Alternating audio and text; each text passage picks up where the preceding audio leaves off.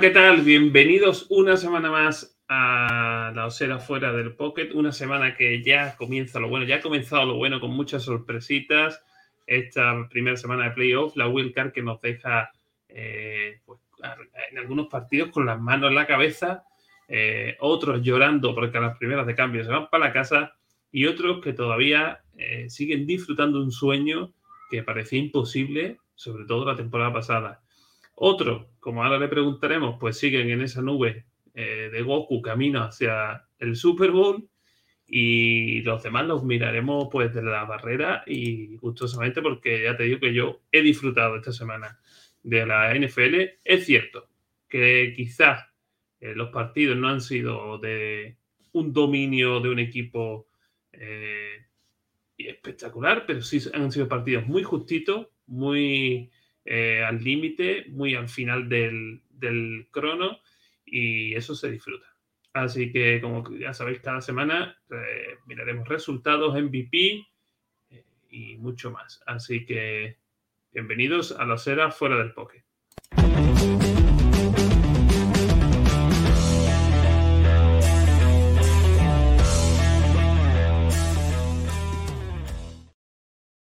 Y como antes he dicho, unos los aficionados, por ejemplo, de los ya estamos metidos en el draft, miramos de reojo la, la Will Card, esa, esa, Super Bowl y todo lo que ocurre ahí. Otros buscan a su afamado entrenador, que ya de ilusiones se vive y ya veremos con quién acaban sentados en el lado. Y otros, pues, siguen disfrutando con su camiseta. Eh, Mitchell, ¿Qué? ¿Qué hay para traer hoy? ¿Qué, qué, los broncos son Tadeo Jones, ¿no? A ver. Sí, no, en busca, en busca del elegido, en busca de, del que comande el equipo como tal. Ya se cayó uno, uno que, que estaba dentro del top 3, top 2 de candidatos. Habrá que ver directamente por qué fueran las razones. Ya se verá. Yo creo que al final del día siempre se terminan filtrando informaciones de por qué se dan X cosa, pero eh, esta semana es muy importante. Hay equipos que mm, se presumía que iban a tener eh, vacantes en, la posición de head coach y resulta que no. Y hay otros equipos que reafirman su, em, su head coach, ganando o, perdiendo, ¿no?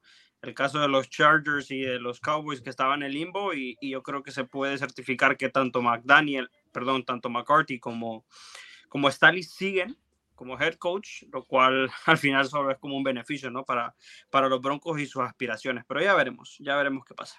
Un, primer candidato que se cae, que yo le he apodado ya el Neymar del fútbol americano.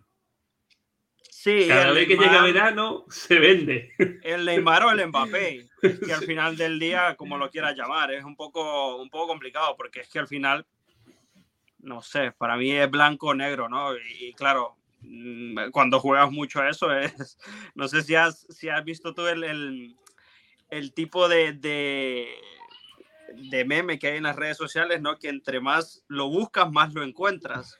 Y va subiendo y va subiendo. Entonces yo creo que, que en algún momento lo va a terminar encontrando y de mal manera Jim Harbaugh, pero claro, al final es cada quien eligiendo su futuro y, y sin culparle nada, ¿no? Al final cada quien escoge como quiere y eso no se le achaca a nadie. Después hablaremos eh, un poquito de, esas opciones de banquillo que tiene Broncos, pero hablando de Harbaugh, yo creo que él lo que busca es mm, lo imposible, tener un equipo que pueda ganar la NFL ya y que le paguen mucho. Y eso a día de hoy, eh, que te paguen mucho, hay varios equipos, pero que ganes ya, eso está más complicado porque ya estamos viendo la NFL. O sea, es que la situación era, bueno, yo me quedo un poco con lo, de, con lo que dijo Sean Payton hace unos días, que evidentemente hay equipos buenos eh, que están buscando un head coach, pero al final de cuentas están buscando un head coach por una razón. No han sido lo buenos suficientes como para poder retener a, su entrenador. Eh, tienen problemas, como todos los equipos, y evidentemente si están buscando un entrenador no es porque es solo eso lo que te falta. O sea, hay, hay mucho problema dentro de eh, que un entrenador te pueda hacer un lavado de cara de un año a otro. Ah, ya hemos visto al mismo Doc Peterson, hemos visto al mismo Brian Dowell. pero, pero que cada equipo que está buscando un head coach a día de hoy tiene problemas y eso es eh, claro como el agua. veremos que hay cuatro o cinco equipos que ya, bueno, algunos se están definiendo por, digamos, rookie entre comillas, ¿no? Dentro de, de ese head coach, otros sí buscan la veteranía y la importancia como es Sean, eh, Sean Payton y otros pues están en el limbo que si tardan mucho se quedan sin nadie y si se precipitan pues se pues otro, la papa. Del otro cara de la moneda está Isaac que igual y pierde su entrenador defensivo este año. Pregúntale a ver qué piensa. por alusiones, por alusiones. Isaac, a ti te quieren meter a Brady, te quieren quitar el offensive coordinator.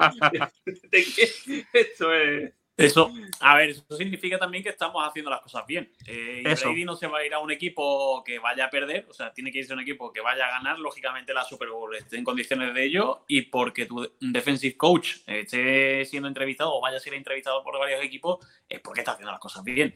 El jueves tiene programadas varias entrevistas y eso me preocupa porque, claro, llega un partido durísimo contra Dallas y no es el momento. Eh, yo entiendo que los equipos tengan prisa, que quieran ir haciendo todo ya para ver qué hacen en agencia libre después en el draft, que a él le puede, a él le puede seducir alguna que otra oferta, pero eh, no sé, no, no me gusta todo esto, sobre todo por la concentración. Eh, a lo mejor termina rápido y no le afecta en su trabajo, no sé, pero este tipo de cosas no, no me gusta. Eso sí, esta semana por lo menos estamos contentos. Hombre, yo me puse mi camiseta de los 49. Te voy a decir una cosa. Eh, eh, yo cambio mentalidad cuando llegan los playoffs y no está mi equipo. Siempre me pasa en, todos los deportes así de cuando viene un, torneo importante, pues siempre me gusta tener mi segundo equipo para seguir disfrutando no solo pasivamente el deporte, sino, oye, pues, pues este soy simpatizante de este equipo, pues eh, hmm. me hago fan si ya no está mi equipo. Y eso me pasa con los 49ers.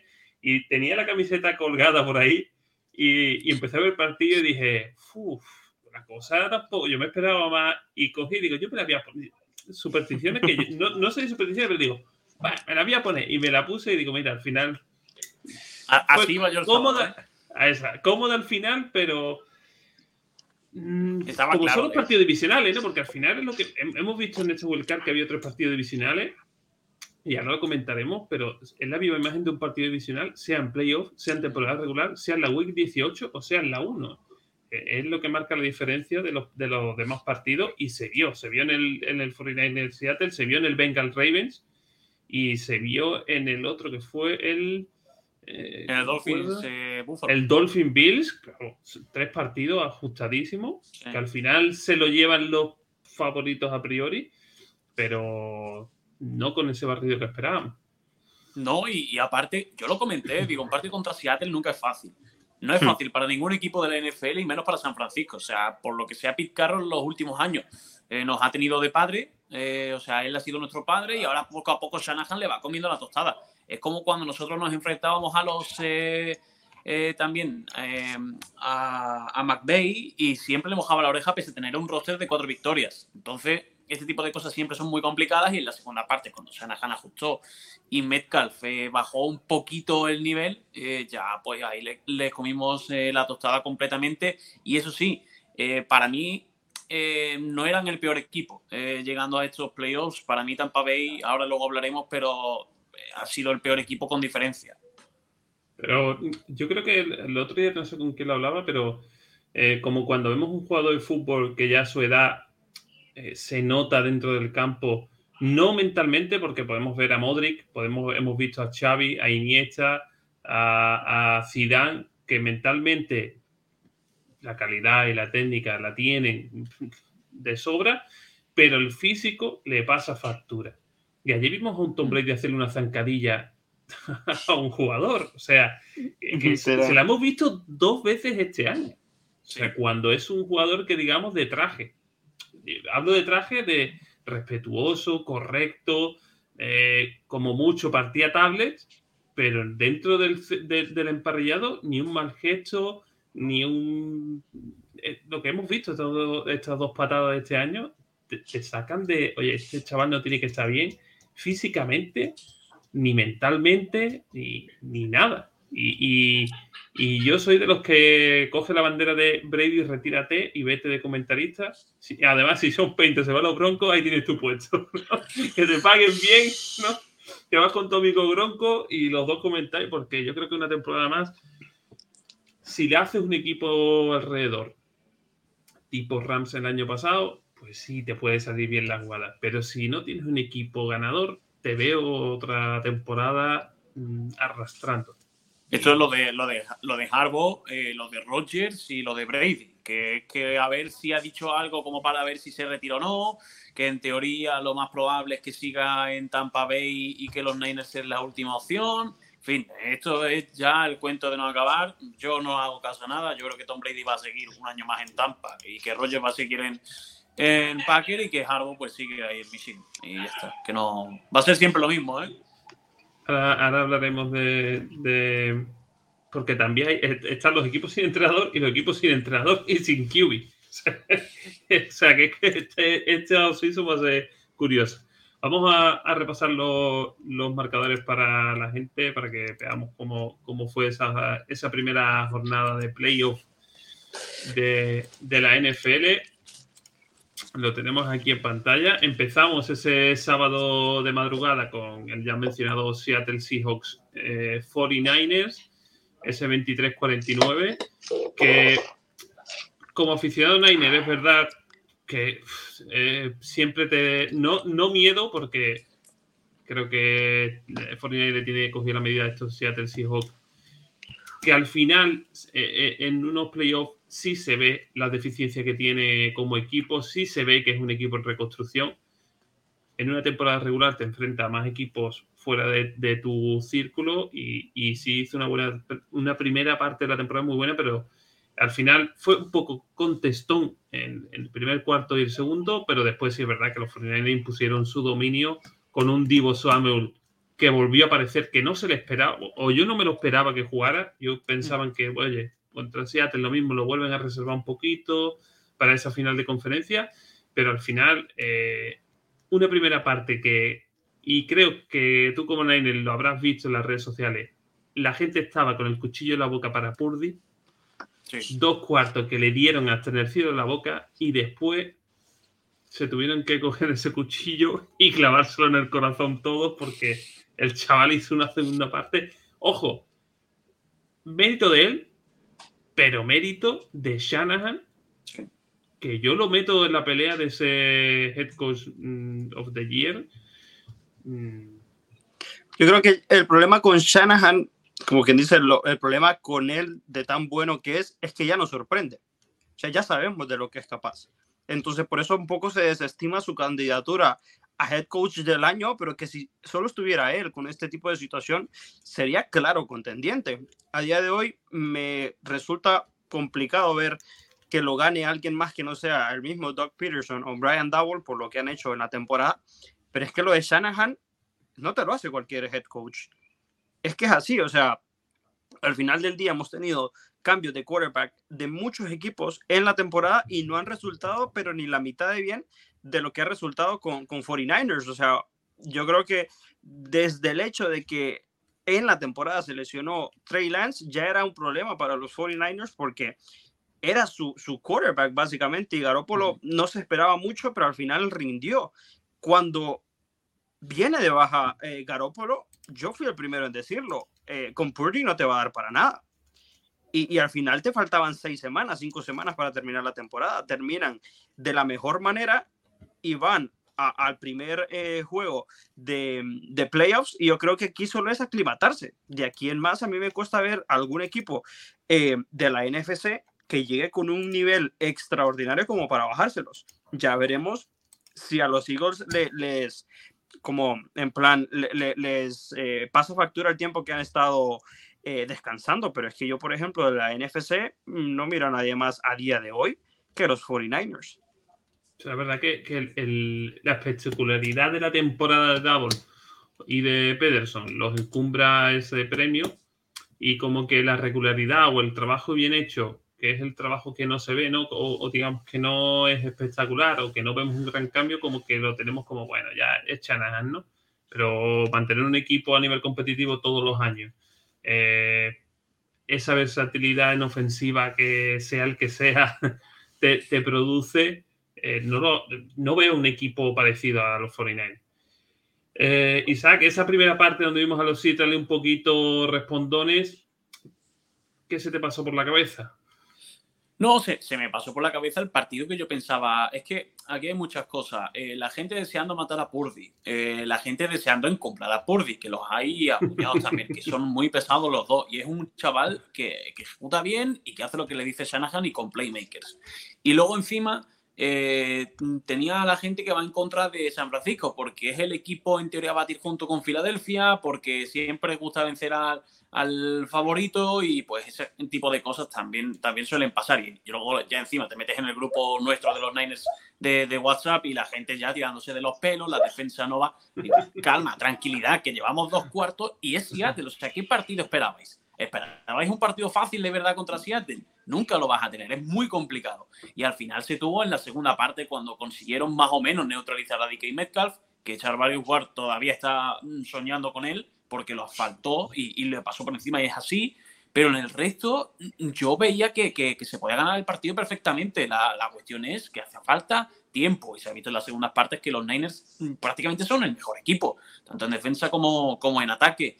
A partir de ahí es que McCaffrey es una auténtica locura, aparece Kittel en momentos puntuales, al igual que Divo Samuel, eh, las jugadas de engaño constante de, de Shanahan, Brock Purdy, que tiene, poco a poco se va aclimatando. El primer partido de playoff y tiene decisiones que son muy, muy buenas y corre cuando se rompe la jugada y sabe decidir aún así.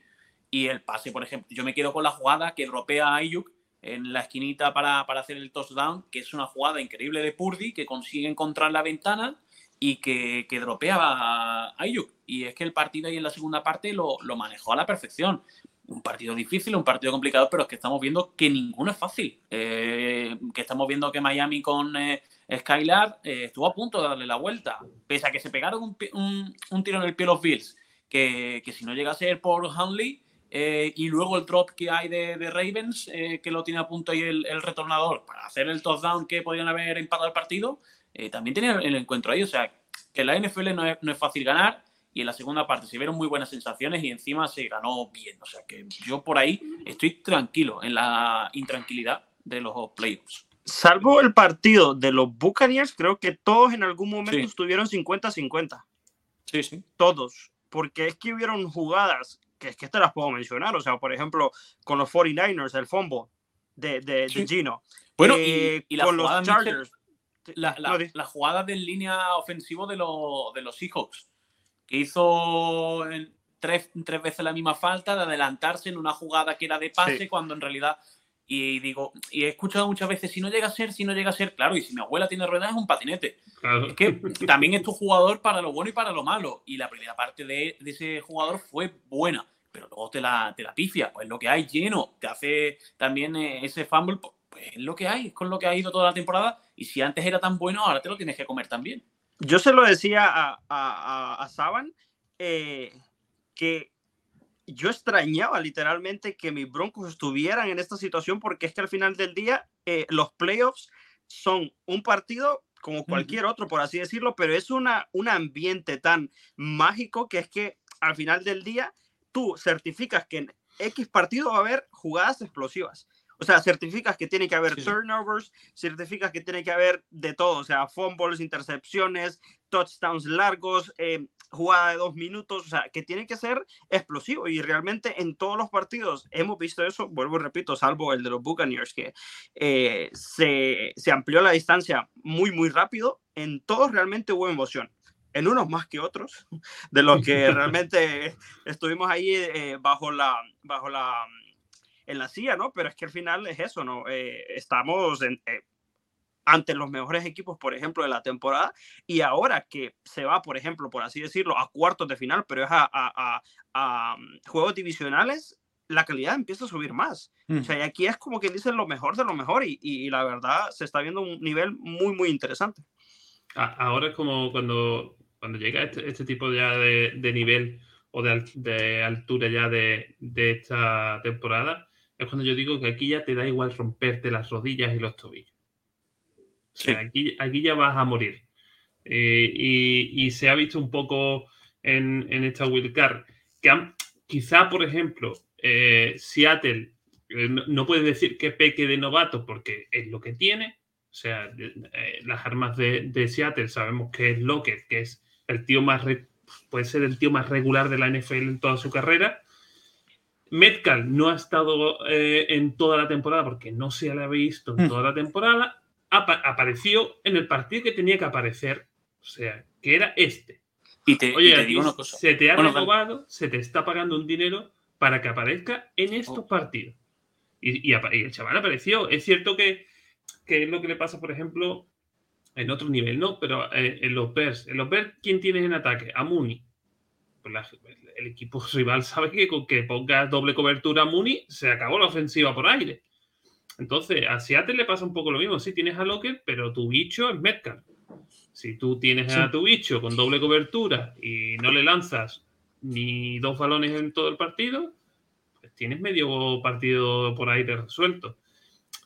Luego, lo sea, te tuvo el, digamos, la mala suerte de que te has enfrentado a todo lo contrario, al equipo que más versatilidad tiene en ofensiva, por aire, por tierra y por la madre que los parió, con perdón. Pero es cierto, porque, porque si se va McCaffrey, está Divo para hacerte las scream. Si se va Divo, está Yusnik. Y si está, se va Yusnik, pues eh, ya Purdy pues inventa lo que le sale. Elijah Mitchell, o sea, si no nos vayamos tan largos.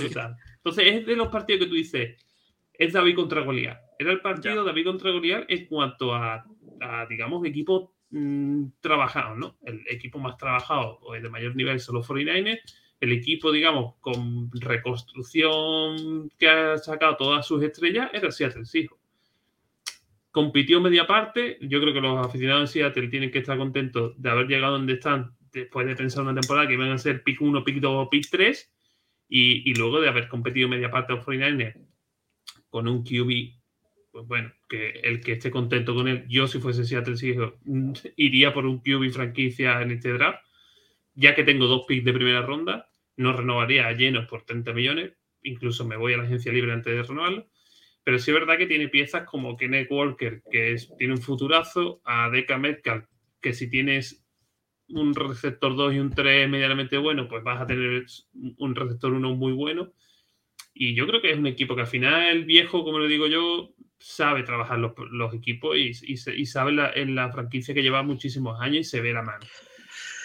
Pero a partir de ahí, a partir de ahí, el dominio de 49 creo que ganó el mejor y, evidentemente es el favorito. O sea, que la gente de Seattle que esté contenta con su equipo y que no duele más porque encima es divisional, ¿no? Pues son los 49 y, porque llegas y te meten, al final el resultado es, parece una paliza, cuando no fue así.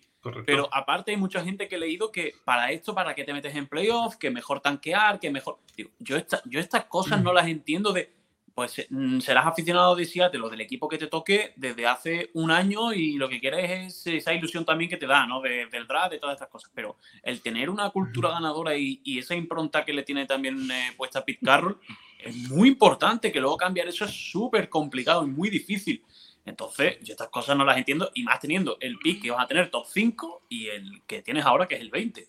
Sí que es cierto, sí que es cierto que luego te bajan las situaciones, por ejemplo, de los Vikings, y es que te lo piensas mucho porque eso ha sido una cortina de humo bárbara. Y yo creo que es la cortina de humo mejor trabajada en todo el año de la NFL. Y yo creo que los fanáticos de, de, Vikings no se van a acordar del 11-5, 11-3 que tienen de récord. Se van a acordar que toda la temporada estuvieron en ascuas en cada resultado y aquí va y te, pira, te pinta la cara un equipo que, que, que ni al caso. Entonces, em, hay cosas y cosas, ¿no? Porque al final es, es, luego yo creo que queda un mejor sabor de boca, por ejemplo, lo que tienen los Chargers o lo que tienen los Jaguars, pero es que ya hablaremos del caso de Vikings. Eso es un fracaso, vamos, mayúsculo, por decir así. Pues así que acaba el primer partido de, de este con la victoria de los 49ers, que, oye, récord de temporada 13-4, el primer partido Wildcard sigue a ese nivel. Purdy pega un pasito adelante y aumenta su nivel para meterse ya en la. Purdy sigue invicto. Correcto, en la final divisional. Y, y ahora esperar al siguiente, que ahora veremos el, cuadro de playoff. Que ya, ya yo creo que a esta altura, cuando se juega el divisional, ya de cualquier te toque. Ese partido va a ser a muerte porque son dos pasos. y claro, son dos pasos y estás en el Super Bowl. O sea que. Es, Cowboys el domingo contra los 49 no, voy a dormir, no voy a dormir. Correcto. El siguiente partido que lo disfrutamos el, el domingo fue un drama. es un drama a nivel de partido. O sea, me refiero a que fue un partido que si tú ves, si, lo ves hasta al final, yo lo dije en el, eh, estaba viéndolo en directo y dije, no sé si acostarme o ponerme a jugar a Play. Lo dije, lo dije en el grupo que tengo con Mitchell de la Fantasy y me, y me puse a jugar a Play y digo, son los Chargers, me voy a poner partido en la tablet. Y puse la tablet al lado de donde jugaba. Claro, y empiezas a escuchar. Bueno, los Jaguars maquillan el resultado. Bueno, bueno, bueno. Apagué la play y seguí el partido. Y al final O sea, si, si alguien quiere saber qué es un equipo mal trabajado, es este. Solo Chargers. Mucho jugarse cuarta y primera, cuarta y tercera, cuarta y cuarta, pero cuando tienes que cerrar el partido, te duermes, te echas para atrás y no se ve equipo por ningún lado. ¿Sabes? Yo, yo no haría ilusión a mal trabajado porque yo, por ejemplo, creo que mal trabajado están los Vikings porque han tirado mucho de suerte. A mí, por ejemplo, la situación de los Chargers, tirándolo a temas de fútbol, para que la gente que, que no lo entiende eh, y es nueva lo entienda, los Chargers son como un Barcelona. Sabes que tienen la capacidad, por ejemplo, un Barcelona en Champions. Sabes que tienen la capacidad, pero cualquier equipo en dado momento te puede pintar la cara agarran ventaja y la terminan perdiendo siempre. y es que no es cosa que de ahora. no pasa nada, ¿eh? No pasa que se queda, que se queda. Al final del día es eso. O sea, se, se, queda. que se quede, no pasa nada. ¿eh? Se queda por, porque ya, ya hay. Ya, hoy han despedido al. Hoy han despedido a los. De, de, sí, de head coach, no, de, de, los, de lo ofensivo y el, el quarterback. Eh, y eso ya te, te, te hace el, el, el, matiz de que se va a quedar. Al final del día, creo que ese era como el plan desde el inicio. Yo para mí los Chargers es un equipo mal trabajado y te, voy a, te voy a explicar el por qué. ¿Tú has visto los 49ers una salida de tono? No, evidentemente ¿Has no. Visto, ¿Has visto que un jugador esté por encima de Shanahan? Si tú miras el partido de Charger este, ves que se van al, al descanso casi, casi con un 27-0, dejaron puntuar a los Jaguars que al final eh, irte puntuando al descanso siempre pues, te, activa un poquito. En la segunda parte vemos a Bosa, el hermano de, Nick, quitarse el casco, revolearlo en el suelo y su entrenador, su head coach, en vez de ir y darle una hostia y decirle, ¿qué estás haciendo? Le recoge el casco, se lo pone y vuelve a tirarlo al suelo Bosa. Si tú tienes un equipo trabajado, ese tío ni tira el casco, ni se sube por las paredes y lo primero que hace es irse a la banda con la cabeza agacha sabiendo que la ha cagado y que como mira a la derecha se pega un broncazo. No hay, no hay nadie, no hay nadie al, mando de ese barco. Es una anarquía ese vestuario. Si tú no tienes respeto por tu entrenador, ¿cómo serán los entrenamientos? Y va a haber más de eso la próxima temporada. ¿eh? O sea, literalmente que la, la división de nosotros, sí si de alguna manera todas las piezas se encajan a favor de los Broncos, va a estar muy interesante, porque yo soy el primero a decir que Brandon Stanley no es entrenador.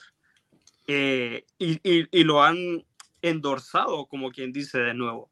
Luego tienes la situación de Raiders, que creo que es la peor a día de hoy, porque es que tienes eh, incógnitas en el wide receiver estrella. No sabes si se queda o se va. Lo más seguro es que se quede. Tienes incógnitas en tu running back que le vas a tener que pagar dinero top. Si no es igual que Saquon, es arriba de Saquon o unos centimillos menos abajo. Van a cobrar los dos lo mismo. Luego no tienes quarterback, porque es que es un hecho que Derek Carr ya no sigue. Y encima tienes el problema con tu head coach, que, que, que ya está claro que no es el head coach como tal. Entonces, la situación, por ejemplo, de la división para mí me parece bastante interesante. Yo creo que yo, te soy sincero, si yo hubiera sido fanático de los Chargers, yo hubiera, pero rogado que Brandon Stanley ya no siguiera. Pero como soy de los Broncos, por mí que siga, que lo renueven hasta 10 años si es posible. Esto, eh, eh, esto me pasa con. Haciendo, estamos haciendo similares cosas al fútbol. Aquí somos, lógicamente, nadie se le escapa que nos gusta. Eh, pero antes hacía el similar al Barça, yo creo que se parece más al Madrid de los Galácticos. Correcto. A ese Madrid que todos los jugadores son estrellas y aparte son alguien antes de que llegue el entrenador. Porque, por ejemplo, había dicho antes Mac lo de compararlo con los Niners. Nadie, eh, salvo ahora cuando llega McCaffrey y en su día Trent Williams, eran alguien antes de llegar a San Francisco. Los otros sí, lógicamente eran top en su posición, pero casi todos son producto de Shanahan en mayor o menor medida. O sea, por ejemplo, iba a ser bueno en cualquier sitio, pero ya me entendéis. Y aquí no hay ese respeto quizás, salvo Herbert, porque es un tío que acata bien las decisiones, que en Oregón incluso se le veía que a lo mejor no tenía ni ese liderazgo, que luego sí se ha visto que puede ser que sí lo tuviese. Y el resto es que eran jugadores top antes de que llegara Staley y no confían del todo en él. O sea, no, no terminan de creen que es un entrenador puente o hay la sensación que, a mí me da, que saben que va a estar ahí de paso y que va a llegar otro que sea el que ellos quieren, que, pues, que les gustaría son Peyton, pues puede ser, eh, o el que sea, pero que por lo menos lo respeten. Y ese es un gran problema, porque si el entrenador pierde el vestuario, incluso en los equipos ganadores, eh, ya vas, para abajo, por mucha calidad que tenga, y ahí me, me dio esa sensación de que vos sabes como aparte del cabreo que tenía porque no le estaban saliendo bien las cosas y porque como jugador de Chargers sabe que otra vez iba a pasar lo mismo, de otra remontada, y otro partido que iban a tirar y otra eh, liada de los Chargers, es que no le tienen respeto alguno a y La sensación que, a mí me da, más que mejor o peor entrenado, es que ah, no es que hagan lo que les salga de ahí, pero sí que, le tienen eh, poquita estima. Y no tienen esa escala de entrenador, jugadores y, esa repartición un poco de roles. O los capitanes, porque es que yo creo que no existen. Es que aparte, aparte, hemos visto unos Chargers esta temporada regular que con, lesiones, con muchas lesiones, aún así tu QB eh, Herbert te ha sacado partido. Hemos visto un Herbert que cuando tiene su ofensiva completa, esos Chargers carburan muy bien, sobre todo en ofensiva. Se te recuperan eh, eh, Mike Williams llega tocado y se te ocurre ponerlo en una, jornada 18, que no juegas nada, se vuelve a lesionar y no lo tienes para este partido. O sea, eso, eso en un vestuario. ¿eh? Claro, eso, en, un vestuario te tiene que tocar la moral. Es decir, que tu, que, tu entrenador no sepa arropar a un jugador. Además, Mike Williams, que, es, que prácticamente era el que estaba salvando las castañas del fuego cuando no ha estado Keenan Allen. No sé, eh, eh, a mí me parece que si lo ratifican y, los, y lo dejan, no tiene sentido ninguno esa franquicia. Y, probablemente veamos espantadas a algunos de, sus jugadores eh, esta offseason o intenten hacer las espantadas. Mm, otros, ya veremos las caritas que ponen si se tienen que quedar obligados con ese entrenador, pero que sí, que se queda y va a haber revolución en ese staff Sí, pero ahí ya hay jugadores que quieren ganar la Super Bowl o quieren ser contenders. Pero mira que más. Su carrera están llegando ya, digamos, a ese punto de inflexión de, eh, inflexión de si no la gano ya, es que no voy a, hacer, no voy a ser contender nunca. yo creo que. La de Keenan Allen. Yo creo que más que centrarnos un poco en el deslave que tuvieron los Chargers, es eh, el poder mental de los Jaguars de volver en este partido. Sí. Porque es que estamos hablando que en algún punto tuviste cinco turnovers y en la historia de la NFL no hay partido que se termine ganando con, con cinco eh, cambios de balón. Encima seguidos. Y te pasa factura al momento. Pero es que ahí también tiene mucho que ver tu head coach para levantar la moral de tu equipo y darle, y darle la oportunidad para que pueda remontar. Y yo creo que eso es, eh, sí, los Chargers tiraron, eh, se pegaron varios tiros en el pie, pero yo creo que los Jaguars es eh, un trabajo espectacular. O sea, ya, ya lo hablamos, desde ganar la división hasta levantar este partido, que al final del día son 30 puntos. Sea mm. como sea, el equipo puede ser muy malo o lo que sea, pero tienes que jugarlo. Mm. Y que el año pasado viene de dar pena. O sea, y, y, es un equipo que dice, bueno, es que esta gente no tiene receiver, es que no sé qué, es que tiene que ir con Evan Ingram. Pues mira, pues al final sacan los partidos. Sí que es cierto que para mí el partido es de Doug Peterson. Si hablamos de Shanahan en 49ers, aquí es también del head coach. Y he visto muy pocos palos, incluso se, se le ha lavado a Trevor Lawrence. Y el partido que hace Trevor Lawrence es horrible. Y si hmm. no pierden, es porque tienen un señor entrenador en el banquillo y en la segunda parte le salen bien las cosas, pero el partido son cuatro intercepciones en la primera parte que son intercepciones de QB. No son intercepciones de que se le caiga un jugador, de que dropee, de que se resbale y no llegue, de que la lectura era buena pero el jugador no estaba donde debía. No, eran pases que, que eran bombitas perfectas para que las atrapase el cornerback o el safety o el linebacker. Y el partido lo podía haber perdido perfectamente. Él, que luego se rehace y sigue con esa mentalidad buena, eso es de alabar. Pero que el partido es horrible, es horrible. Y he visto muy pocos palos a, a Trevor Lawrence, que es normal, es su primera titularidad y es un partido en, en playoff y es en casa y tienes la presión de ganar, vale, pero que, he visto muy, muy poquito, muy condescendiente a la gente con, con él, ¿eh? Es condescendiente porque al final han salvado el partido. Yo creo que si este partido lo pierde 27-7, como se preveía, o, o más, eh, hoy mismo estaba hoy, mismo se estaban diciendo que Jaguar iba a seleccionar un QB en el próximo draft, ¿sabes? Que la NFL es así, ¿eh? también es que la situación es bastante importante a nivel anímico, ¿eh? porque yo te mm. diré, yo creo que la división, por ejemplo, de los Jaguars, la, la AFC Sur, creo que ha cambiado de manos. A mí, yo lo miro a día de hoy, por ejemplo, a mí la situación de los Titans no me convence. Luego está la situación de los Colts, que no tienen ni quarterback ni head coach y no me convence. Y luego está la situación de los Texans, que no tienen ni head coach ni quarterback y tampoco convence. Entonces, al final del día, creo que los Jaguars están en posición prime, como quien dice, para poder tomar esa división, porque es que no tiene dueño a día de hoy. Además, que, a ver, yo siempre digo que, al final la, calidad de la plantilla marca mucho el provenir de, ese equipo en la NFL.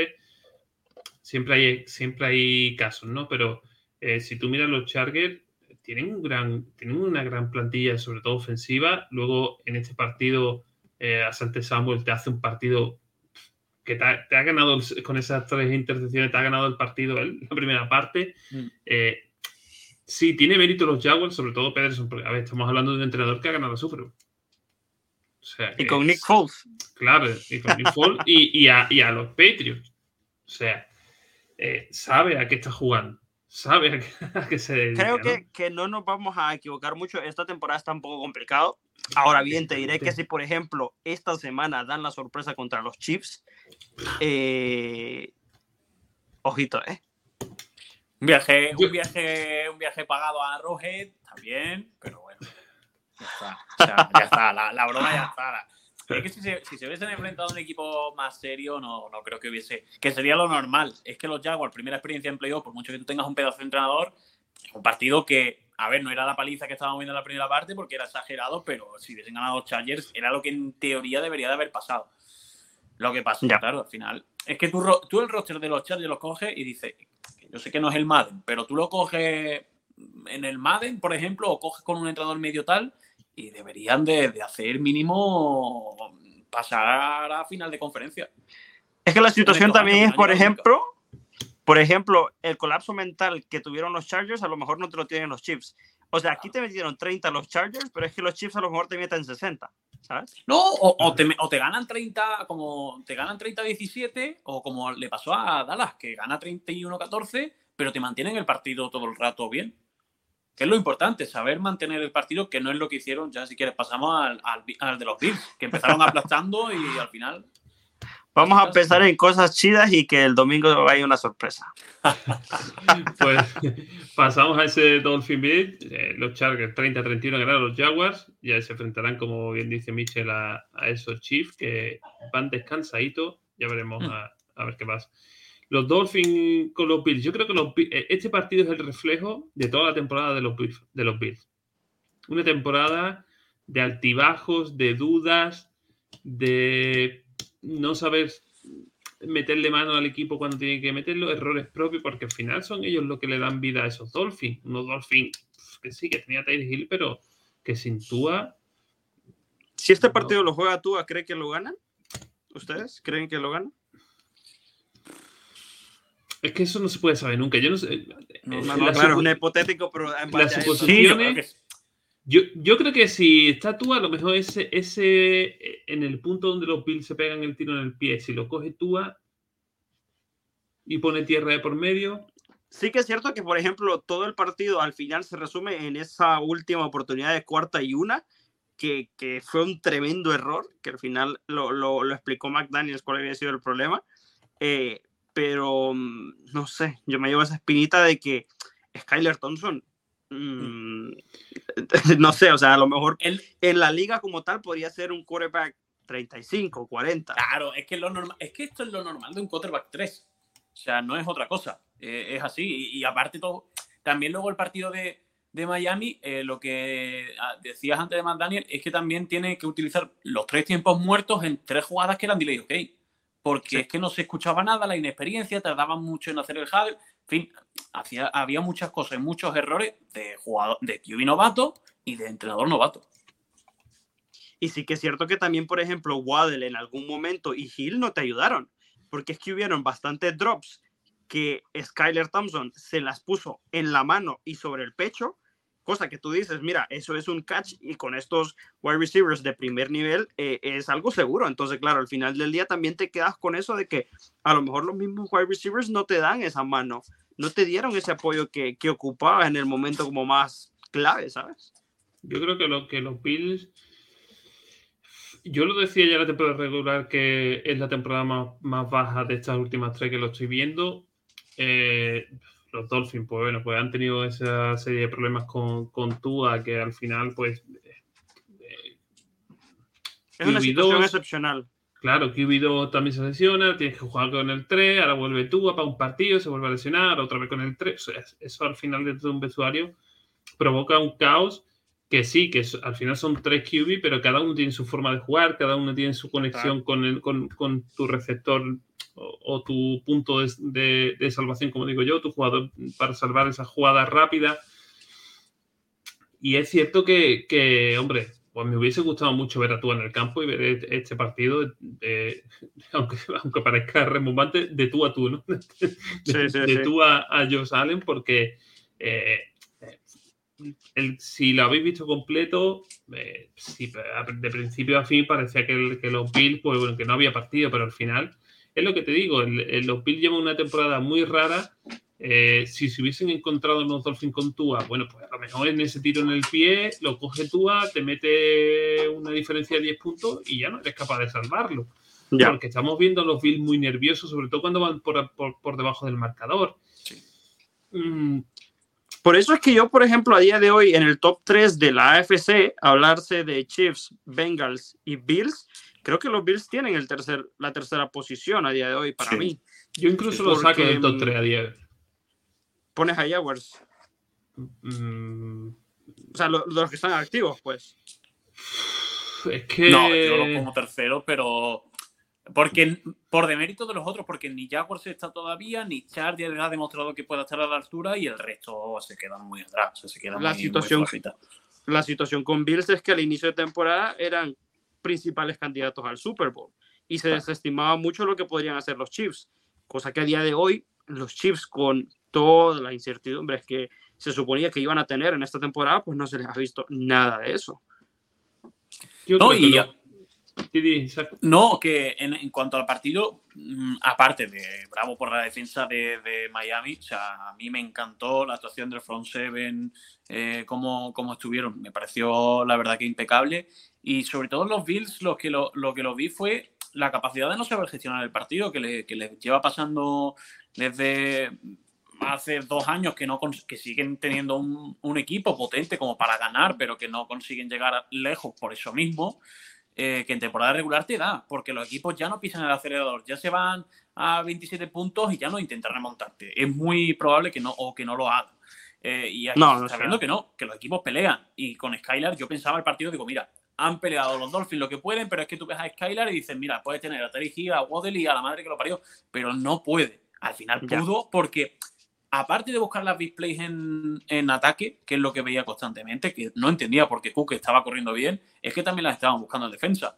En vez de intentar cerrar el partido o buscar llevar a los Dolphins siempre a un field goal como mínimo, como máximo, no sé, no, no, no entendía ciertas decisiones de, de Buffalo y sobre todo con el estadio como estaba apretando lo que os decía, que es que tuvieron que gastar todos los tiempos muertos en muy poco eh, tiempo. O sea, es que no, no, lo entendí. Si el estadio de los Bills se estaba apretando, ¿qué me dices tú del estadio de los Vikings, que apretó todo el partido?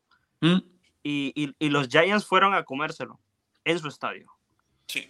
A pasar a ese encuentro. Los Dolphins que se despiden de esos playoffs. Al final entraron a duras penas a, esta Will Card. Eh, se van a la primera de cambio, pero oye, sin tu QB titular y como se vio el partido, tampoco decepcionado, evidentemente, porque quedáis eliminado.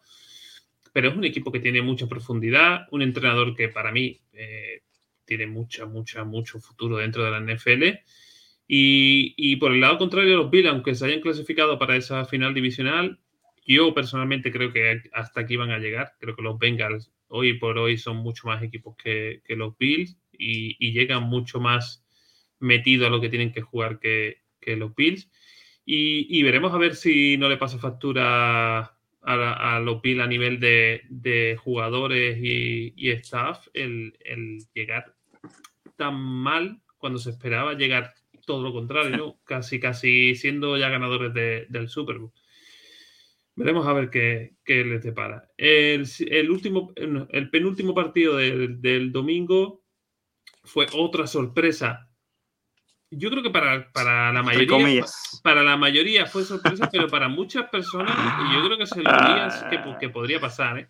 Los Giants dan el campanazo y ganan 31-24 en casa de los Minnesota Vikings, que yo siempre digo que al final cuando juegas con fuego te acabas quemando y eso es lo que le ha pasado a los Vikings. Y le ha pasado en el peor momento de la temporada, que es cuando te estás jugando los jureles. Hmm. Un, partido, que a mí, personalmente, el, último, el último balón es el reflejo de, todo el partido y toda la temporada de los Vikings. Es decir, eh, te estás jugando un cuarta y seis, creo que era. Creo que era un cuarta y seis, ¿no? o cuarta y ocho. cuarta y ocho, cuarta y ocho. Cuarta y ocho. Un cuarta y ocho, eh, tienes al mejor receptor de la liga, que es Justin Jefferson, y lo primero que hace es darle el balón a TJ Hawkinson, que está de espalda, con un jugador soplándolo en la nuca, y encima se lo tiras a la cintura. Mira, sí que es cierto que, por ejemplo, yo, a ver, jugó mejor partido TJ Hawkinson eh, que, que Justin Jefferson, eh, no creo que haya estado mal eh, el target al jugador. Lo que yo creo que es que la jugada no tiene sentido, porque es que al final del día, como de forma natural, como receptor, corres hasta, hasta la línea divisoria, que es la que te da eh, el primero y diez, y a partir de ahí haces lo que tengas que hacer para crear separación y recepcionas el balón. Te venga como te venga. Pero es que luego yo no entiendo cómo te paras la yarda 3 de, de las 8 que te hacían falta y tu quarterback literalmente cree eh, inteligente lanzarte ese balón. Luego está que a lo mejor hay jugadores que se zafan de cobertura, pero es que luego eh, lo agarras por espalda y es que no había cómo. O sea, yo no sé qué tipo de colapso mental tuvo Kirk Cousins ahí en esa última jugada. Yo, yo sé que eh, si veis la jugada, es verdad que le llega la presión bastante rápido pero si tienes al mejor receptor de NFL, lánzale el balón. Ya. Si, ya es la última jugada que tienes del partido. Hemos visto hacer a Roger Hail Mary mm, como caipiriñas en su casa. O sea, le da igual. Entonces, si te estás jugando, sobre todo un partido que te vas a clasificar, eh, que sí, que TJ Hawkins hizo un, un partido bastante bueno, pero tienes que buscar a tu receptor. Es que eh, el, que te puede bajar un melón en este, en este alturas del partido es Jefferson. Pero bueno, que esta es la última jugada. Al final hablamos Sí, pero me refiero que, esa jugada, el tomar esa decisión de a, este que está aquí rápido, es, la representación de, la temporada de los Vikings. no, no, claro, claro, claro.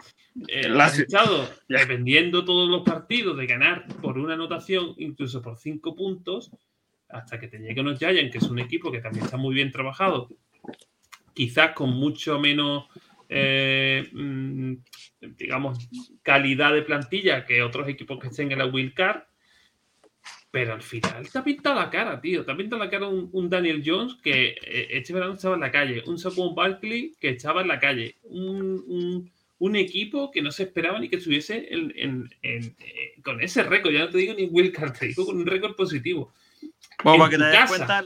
En tu casa. O sea, que es que.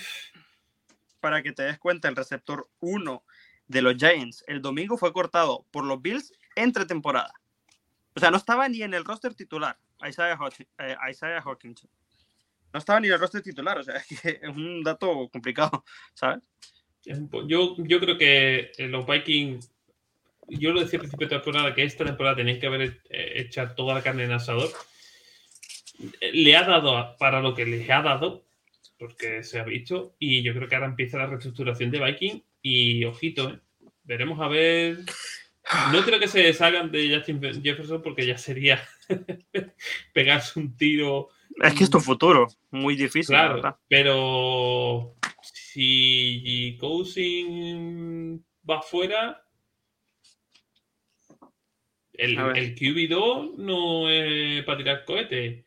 Y, y, hay que ver si los demás jugadores te bailan el empezar una temporada con un QB raro, por así decirlo. ¿eh? No sé. Veremos a ver esto, Mikey. Es complicado, Sí. Yo a los aficionados de los Giants creo que les felicito desde aquí porque es de los entrenadores que a mí me hubiesen gustado que hubiese acabado en, los Bears.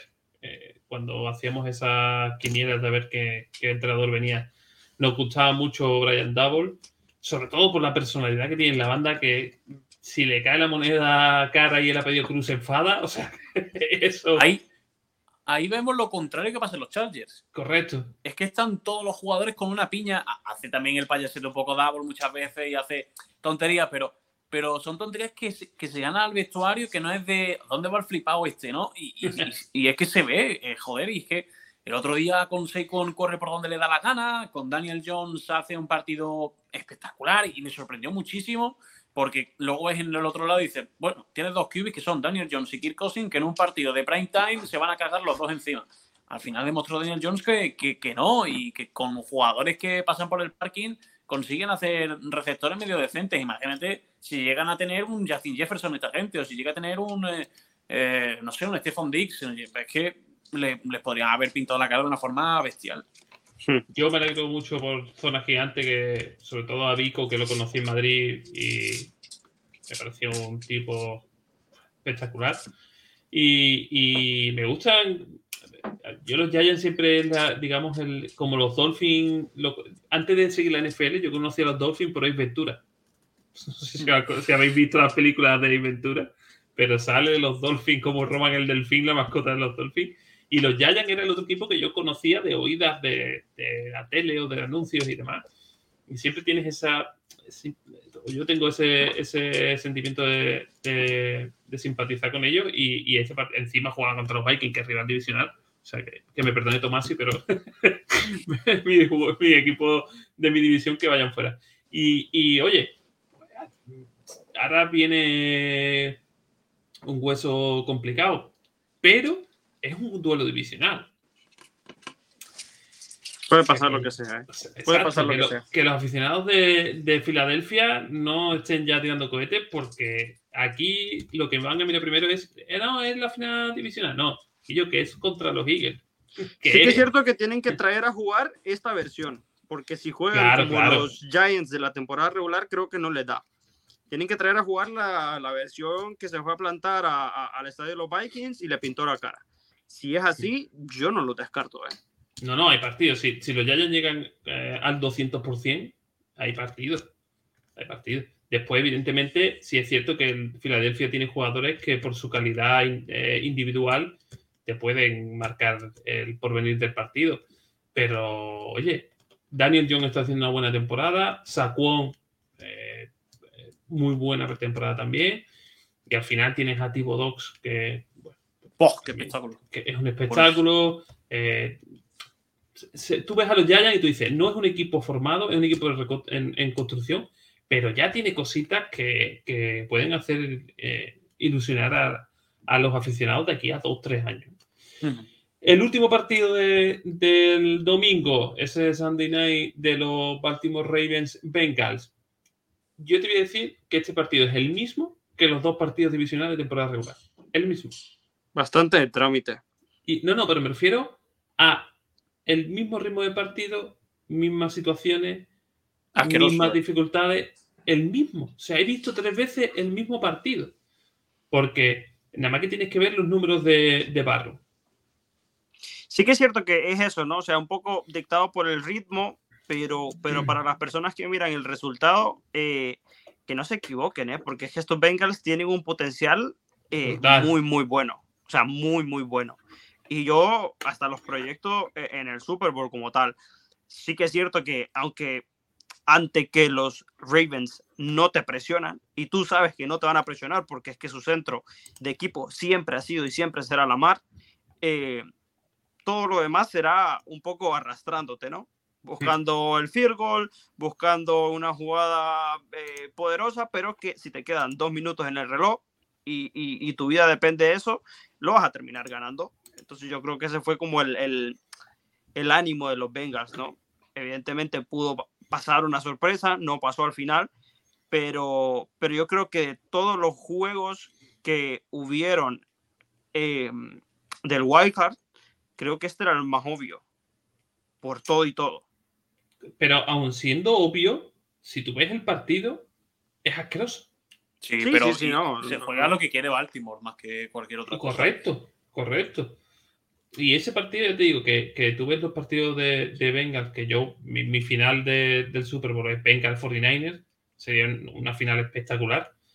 Eh, ese partido, si llega a perder los Bengals, viendo el partido que estás viendo, tampoco te hubiese extrañado.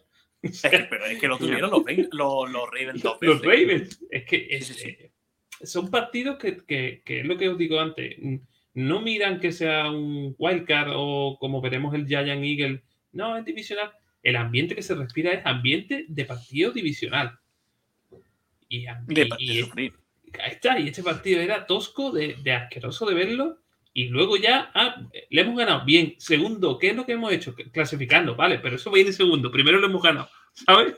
Sí, y, yo creo que va a ser la prueba más difícil de los Bengals en los playoffs porque Baltimore lo conoce muy bien, porque tienen un pedazo de entrenador y porque se vio que, este equipo, lo que dice Mitchell, es como si estuviese maniatado.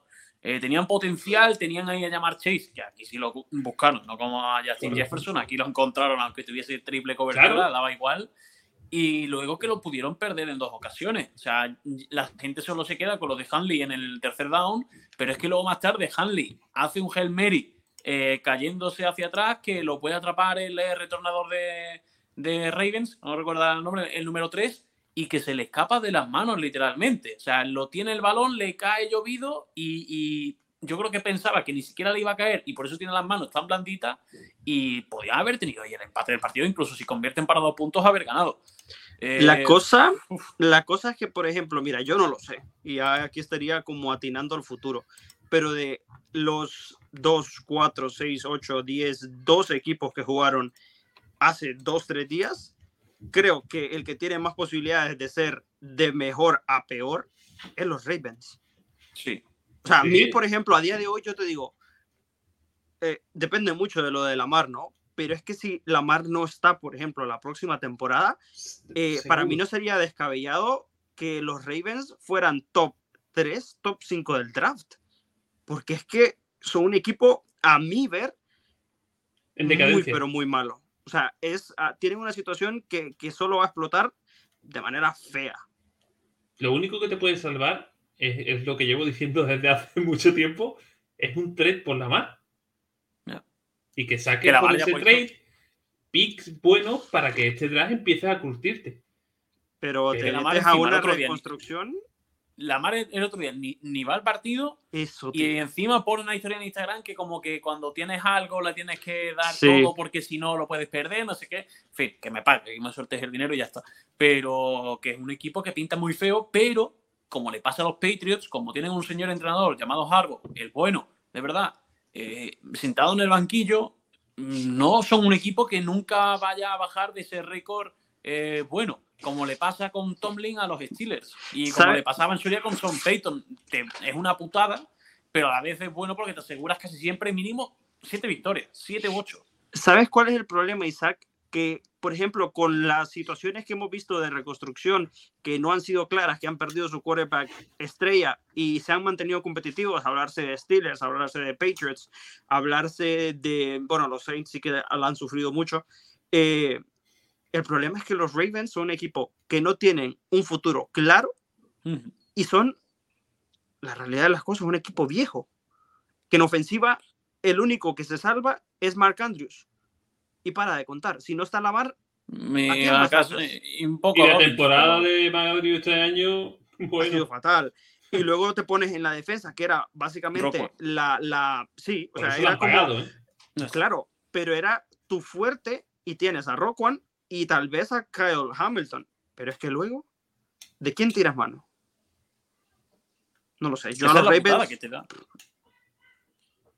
Yo ya lo he dicho, que, para mí los Ravens eran una mentira y, y la más se va ahí fuera, pero es que al final es. Hay, hay, a veces que aunque tu mejor jugador, aunque, aunque sea tu mejor jugador, tienes que dejar, lo tienes que largar porque necesitas reconstruir y a, la más le vas a pagar una burrada y acabas de pagarle una burrada a, a, a Es que te vas a hipotecar con dos jugadores que para empezar no tienen eh, eh, agente y, y, luego estamos viendo que son de liarla en un vestuario si no le das lo que quiere.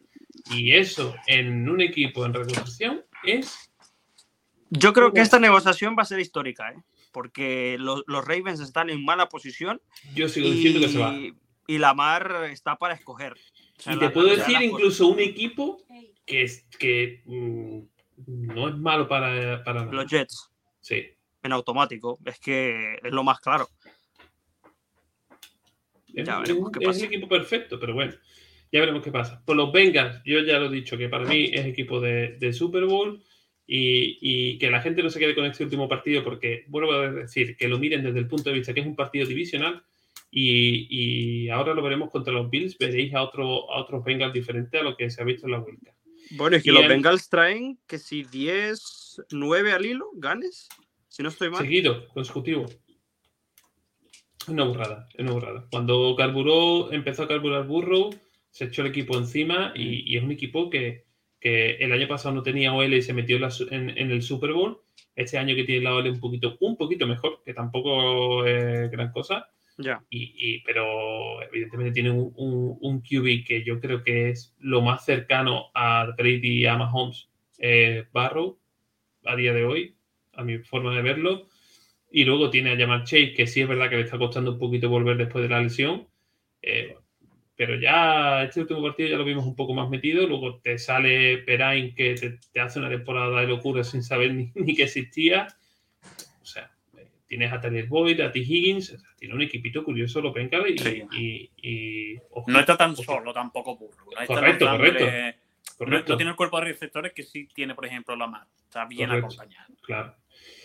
Y para terminar, pues el partido que, que vimos anoche, que algunos ya lo, lo, califican como el último partido de Brady, otros que este tío no se va ni con la viendo, pero lo que es cierto es que ayer le meten un repaso a, a, los bacanes en casa, a unos Cowboys que a mí sí me gustan estos Cowboys. O sea, los Cowboys que yo vi anoche, lo, sí es la versión que yo creo que sí pueden dar la sorpresa. No sé si llegar a Super Bowl, porque yo creo que si lo cogen los 49 lo destrozan. Pero el nivel que demostraron ayer, eh, a mí me gustó mucho verlos a ese nivel. Luego, ya te digo que Presco es de los que, de, hermano, primo hermano de Jimmy Garoppolo y de cuando llega el momento clave me tira un tiro en el pie. y hasta luego, Lucas. Bueno, eh, ha jugado en la Super Bowl, por lo menos. Sí, hombre. Y estuvo a punto de ganarla. Yo creo que a, Dak, personalmente, eh, Presco tiene que tener la, la exigencia propia de que le han renovado por un pastizal y, tiene que llevar al equipo lo más lejos posible. No sabemos si es super. 31-14 le metieron a unos Buccaneers que yo creo que no tuvieron respuesta en todos los partidos. no, se vio, no se vio sangre por ningún lado.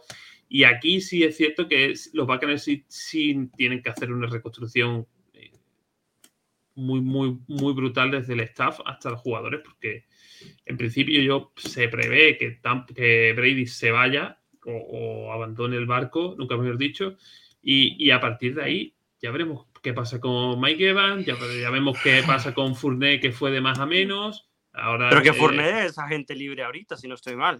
Creo que no sé, no, no recuerdo, pero no me extrañaría porque empezó muy fuerte la temporada, empezó a decaer hasta que White, el rookie, le ha quitado el puesto.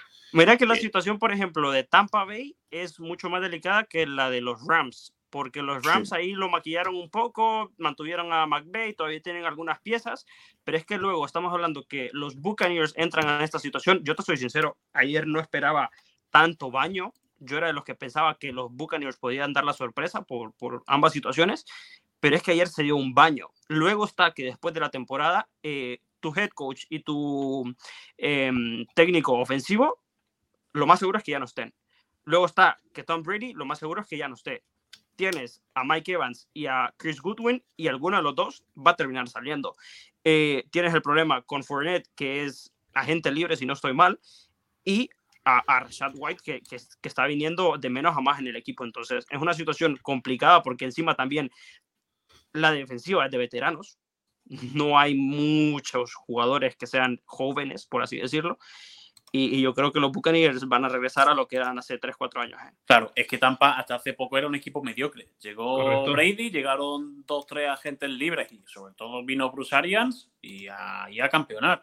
Pero si no están esos factores y le sale todo de cara, se ve el equipo que se, que se, que se está viendo, que es que este partido eh, llega a ir Carolina y a lo mejor pone en eh, una posición un poquito más controvertida a Dallas. Es que el partido lo dominaron bien y mucha risa con, con, su head coach, pero al final en Green Bay hacía las cosas de una forma decente, a veces pecaba de ciertas cosas, pero bueno, llevaba a Green Bay lejos y con eh, Dallas no le está haciendo mal del todo. Tiene mucho talento, sí que es verdad, pero el otro día el partido no se le fue en ningún momento, pero en, ninguno prácticamente. alguna cosa, pero no. No, no, se le fue.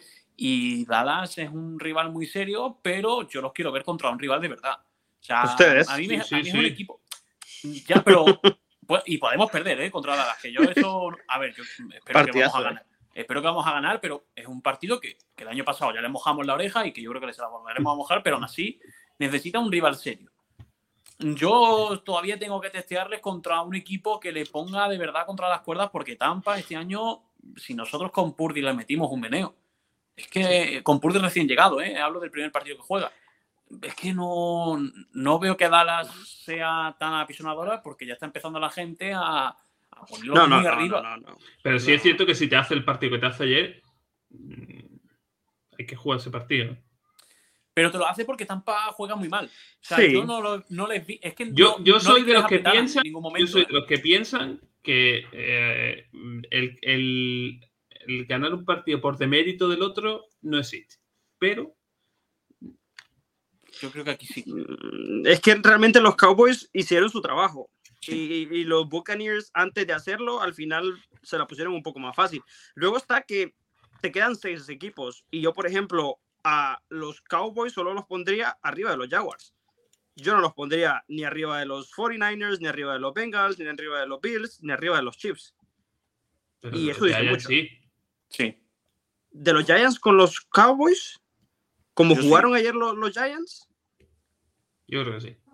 Habrá que ver ese partido eh, también, pero, pero ahí está la. A ver, y para mí incluso es peor roster que el del año pasado al que le ganamos, para mí es peor por, por el mero hecho de que para mí el receiver 1 lo perdieron en su día. Y para mí CD Lamb es muy bueno, pero otro día juega prácticamente solo.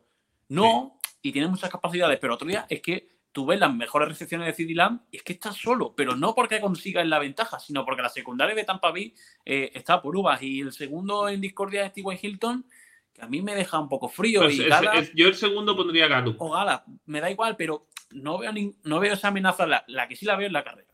Sí, Polar, y, con, Siki. Y Siki para el final, sí. Y el propio Las Prescos también. Y luego que es cierto que después Mika Parsons, si te hace un partido nivel Dios, pues te pone ahí siempre. Y Iván Dereis también está muy bien nivel. O sea, tienen miembros, lógicamente. Esto no, es un equipo malo. No, no, no, Pero se enfrenta contra un rival, pues el peor que, que entraba en los playoffs. Porque para mí Seattle incluso le podría haber competido más el partido, al menos como a nosotros, hasta la primera parte. Pues Luego ya el resto ya se ve, pero es que Tampa no entró en ningún momento. A nivel de nombre, este, equipo, este próximo partido está complicado, ¿eh? porque línea por línea hay mucho talento. Sí, sí, sí, pero te digo que va a ser un partido que hay que verlo. Evidentemente, mm, es más, tiene pinta de que 49ers va a ganar porque al final los Cowboys, pues bueno, sí están compitiendo a un buen nivel, pero no están al nivel de 49ers ni de cerca. Pero es un partido bonito, que se, puede ver un partido bonito eh, esta semana. Ya está empezando en Dallas el trash talk, que Micah Parsons ya ha puesto alguna que otra fotito también diciendo que, tal. Hay gente de los Niners poniendo vídeos del año pasado de que a Micah Parsons es verdad que lo trataron como un muñeco porque lo movían de lado a lado como querían los bloqueos. Y gente de Dallas que van a teñir eh, Santa Clara de azul bueno, el año pasado casi juega 49ers de local en, en Texas, pero, pero, bueno, está bien ese pick. A mí me gusta ese beef, ¿eh? ese recuperar un poquito esa esencia. Para mí con Dallas también es un rival al que me gustaría ganar y ganar bien. Y es que al final del día las dos aficiones fácilmente son de las más poderosas en todo Estados Unidos. O sea, es que es, es un partido añejo, es lo que me parece a mí, pero que tiene tiene cable para, ver y, ver qué sucede. Pues así queda el cuadro de playoffs para, para estos juegos divisionales. Recordar a la gente que empieza el sábado con ese Jaguar Chief. En la madrugada del sábado al domingo está el Giants Eagles. El domingo veremos al Bengal Bills y se cerrará en la madrugada del domingo al lunes el Dallas Cowboys, eh, San Francisco 49ers. Eh, para darle un poquito de vela, que, que Isaac se, tiene que ir dentro de un ratillo, eh, mejor y peor. Ya hemos hablado un poquito de los partidos, decirme el nombre del mejor equipo y así lo hacemos rápido. Eh, Mitchell, el mejor y el peor. Para mí se lo lleva Daniel Jones. Es que lo tengo absolutamente claro. O sea, eh, cuestión datos. 17 acarreos. Está ahí el MVP, ¿no? ¿Ah? El mejor y el peor equipo. Mira, te he tirado de un solo démosle con el MVP. O sea, literalmente te he tirado eh, por, números, me, me, fui un poco. Eh, pero como quieras, o sea, te doy yo mejor o peor. O... dame el mejor equipo y el peor equipo y ahora vamos con el MVP. Ah, bueno, nada. Para mí, el mejor equipo yo pondría a Giants. Por, por, realmente lo que pasó y lo que mostraron entre los Vikings. Y como peor equipo, yo pondría a los Vikings. Porque es que ha sido una cortina de humo toda la temporada. Y no sé, a mí me ha dolido porque llevaba intereses de por medio, pero es que al final del día yo creo que hay maneras de perder y esa, no sé, deja un mal sabor de boca. Isaac. Yo con el mejor equipo voy a repetir con Giants. Voy a repetir con Giants porque eh, lo vi dominar todo el partido, pese al marcador ajustado, y el peor para mí es Tampa Bay. Siendo consecuente con lo que he dicho, campeonaron la división porque tienen ahí a Brady, pero por lo demás, el peor equipo de, toda esta ronda. Yo en el mejor creo coincidimos los tres, voy a poner también a los Giants. Y el peor voy a poner a los Chargers porque tú no puedes perder un partido donde vayas ganando 27. Sin duda. Eh, vamos a pasar a, ver el resultado del MVP de la última jornada de temporada regular que lo hicimos la temporada pasada.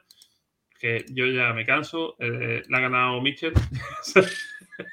Sí, es verdad que como el día de la marmota, marmota cada semana. O sea, es, verdad que esta vez ha estado un poquito eh, más igualada. Está parejo, ¿eh? ¿eh? Pero bueno, pues tengo que otra vez echar los muñecos para la izquierda para meter ahora a Heinz en, tu placa.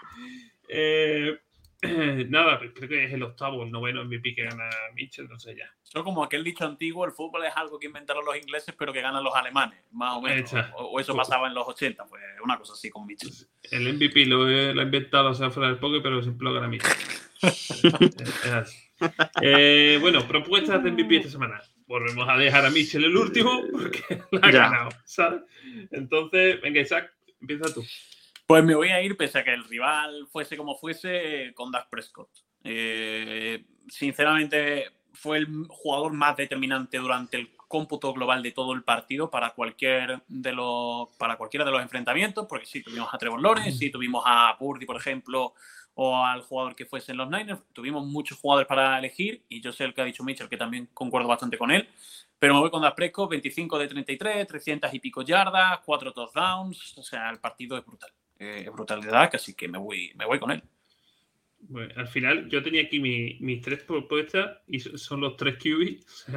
creo que lo teníamos claros los tres. Tenías a, Samuel de Charger por esas tres intercepciones, Yo porque creo que Mitchell va a coger a Daniel Jones yo me voy a quedar con Purdy no le voy a robar, no le voy a, no, no le voy a hacer el feo que me hizo la, la, semana pasada. Pero yo no lo sabía, tú sí lo sabes en este caso, ¿sabes? Yo me voy a ir con Purdy, que hizo 18 de 30. Es verdad que, que quizás de los, de los partidos que nos tenía de, de pases completados pues, es un poquito más bajo, pero 332 yardas, 3 touchdowns más uno en carrera, son números, sobre todo la segunda parte, ¿no? La primera a lo mejor se te cae con la primera parte, pues quizás dice, bueno, no, pero la segunda es de, de nivel MVP o de nivel top, sin duda. ¿Y Michel?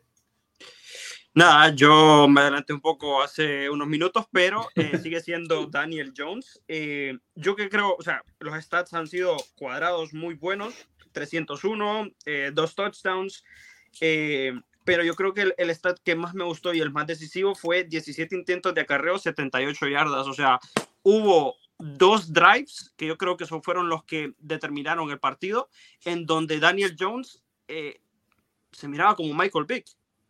Es que lo mirabas y tú dices, ¿cómo no lo pueden parar?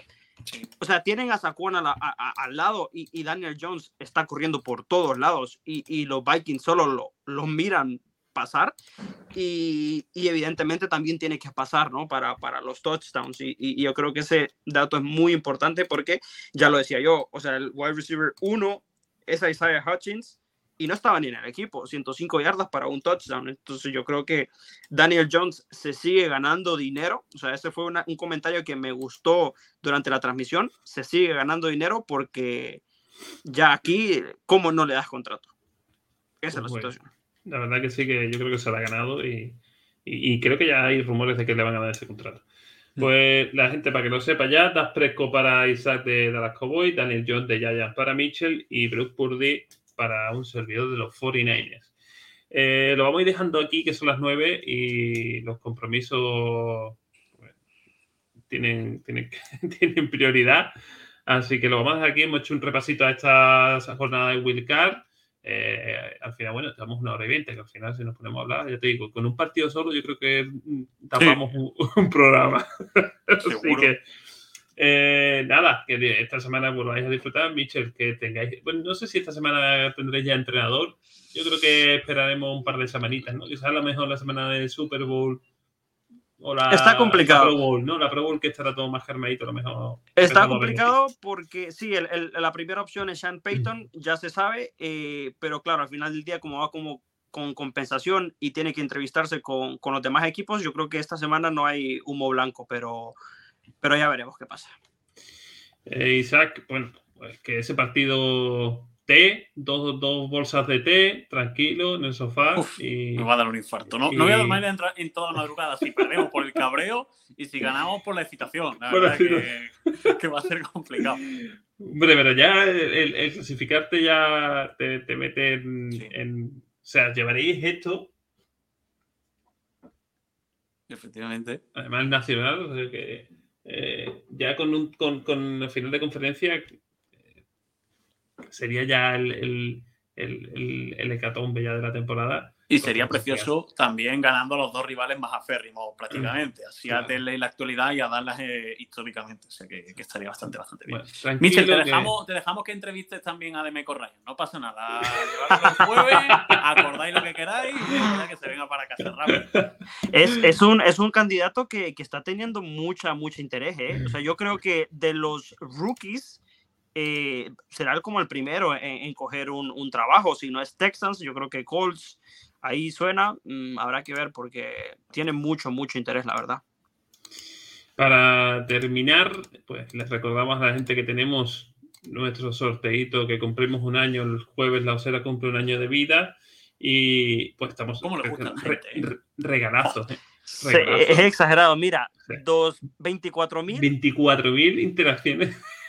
Yo he desactivado ya silencié la conversación porque digo, ¿esto qué es? Cada, a cada cinco minutos 10 o sea, interacciones. 24.000 eh, interacciones tiene el, el, Twitter, llevamos 130 retweets, 145 y le, pedí, le pedíamos a la gente que se sortee, el primer pack que se sortea, que era lo que, lo que participaran, pues la mochila de, con el símbolo de los Perry y una camiseta de los Era, y si llegábamos a esos mil seguidores eh, pues sortearíamos esa camiseta de los Berry y ese baloncito. Sí que es cierto para... que los premios están chulos, ¿eh? Hombre, a ver, la Osera siempre pone premios chulos. sí, señor.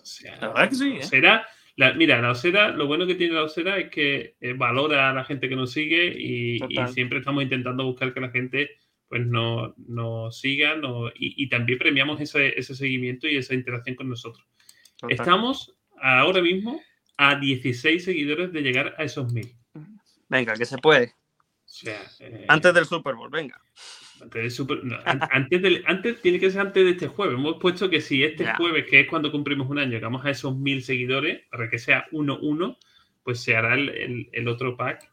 Que, yo no tengo duda de que incluso de aquí a mañana creo que tendremos los mil y será de agradecer. Ojalá.